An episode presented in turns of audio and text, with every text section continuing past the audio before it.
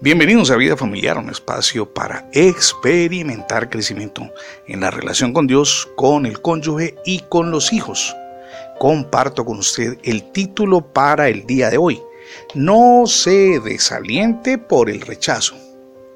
Cuando tenía 19 años, el experto financiero Warren Buffett, una de las personas más ricas e influyentes del mundo, fue rechazado por la Universidad de Economía de Harvard después de salir de una entrevista de admisión, recuerda haber experimentado un sentimiento de pavor unido a la preocupación por la reacción de su padre ante la noticia. Buffett declaró en alguna oportunidad, todo lo que en ese momento pensé era que mi situación, era aplastante, no podía detenerme y, anota él, que una situación aplastante daría lugar a algo mejor.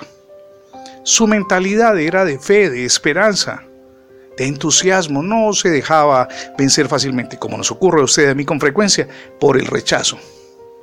Aunque ser rechazado es innegablemente doloroso, no debe impedir que llevemos a cabo lo que Dios desea que hagamos.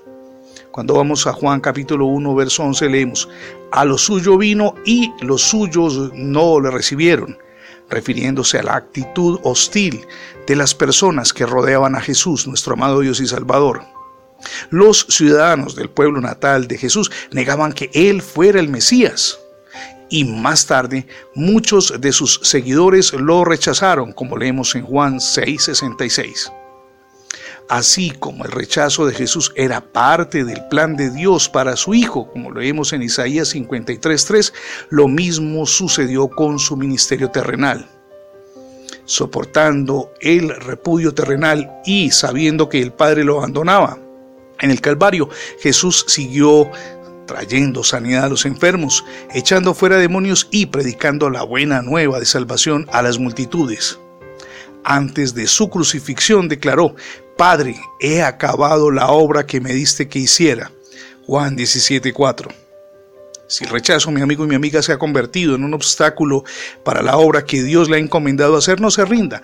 Recuerde que Jesucristo le entiende y además siempre recibe a aquellos que acuden a Él. Hoy es el día para examinarnos, que el rechazo no nos detenga, pero también que no rechacemos ni usted ni yo a nuestros seres queridos, el cónyuge, los hijos, las personas que nos rodean. El rechazo debe, porque somos creyentes en Jesús, eliminarse de nuestra vida. Muchísimas gracias por escuchar las transmisiones diarias de vida familiar. Recuerde que tanto en, la radio como en el formato de podcast encontrará nuestros contenidos digitales. Hay más de 20 plataformas que los reproducen. También le animo para que visite nuestra página en internet, es facebook.com diagonal familias sólidas. Somos Misión Edificando Familias Sólidas y mi nombre es Fernando Alexis Jiménez. Dios les bendiga hoy, rica y abundantemente.